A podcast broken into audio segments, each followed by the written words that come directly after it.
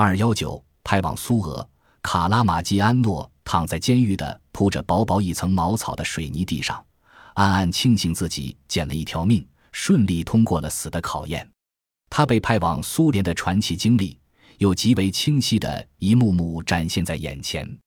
那是一九一四年七月的一天夜晚，美国国务卿罗伯特·兰辛派他的秘书阿瑟，用一辆黑色轿车把卡拉马基安诺悄悄请进国务卿官邸，专门设盛宴欢迎他这位贵客。兰心点燃一支烟，慢悠悠地抽完，端起酒杯说：“亲爱的朋友，我完全了解你是智勇双全的俄国通，因此我们慎重研究后决定。”把你作为美国派往苏俄的第一个间谍去莫斯科工作，卡拉马基安诺慨然端起酒杯一饮而尽。只要能办到的事，我一定努力做到。不知国务卿让我以何种身份活动？美国情报机构决定让你利用在美国经商的方便条件，搜集战略情报。兰心接着又说：“你有许多有利条件，你出生在奥地利。”你的外祖父是位赫赫有名的沙皇海军上将，你的母亲是一个极有教养的伯爵夫人。你的父亲在一八八四年的意外车祸中丧命后，你母亲改嫁给法国贵族伯鲁门加利，这是你有法国贵族的掩护地位。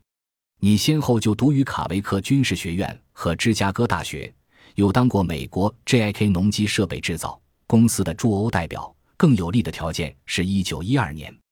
你在莫斯科开了一个商行，并娶了俄国一个伯爵的美丽小姐为妻，这些优越条件都是你当好美国第一个派往苏联的间谍的可靠保证。卡拉马基安诺叹了口气说：“谢谢国务卿的信任。我虽然搞沙俄情报很顺手，但搞苏维埃政权的情报可能困难重重。”兰心重新点燃一支香烟，在吐出的青青白烟中深思熟虑地说。我实话告诉你，我是奉威尔逊总统的命令找你谈话的。我无论当不当国务卿，都坚决充当你的法定监护人。我的秘书阿瑟是你的联络人。兰心停下来看看表后，又说：“为解除你的后顾之忧，情报机构不仅给你取了第二个化名谢尔盖·谢尔布霍夫斯基，而且为你的妻子和孩子办理了加入美国国籍的手续，可把他们安排到加利福尼亚。”你有什么要求，尽管提出。本集播放完毕，感谢您的收听，喜欢请订阅加关注，主页有更多精彩内容。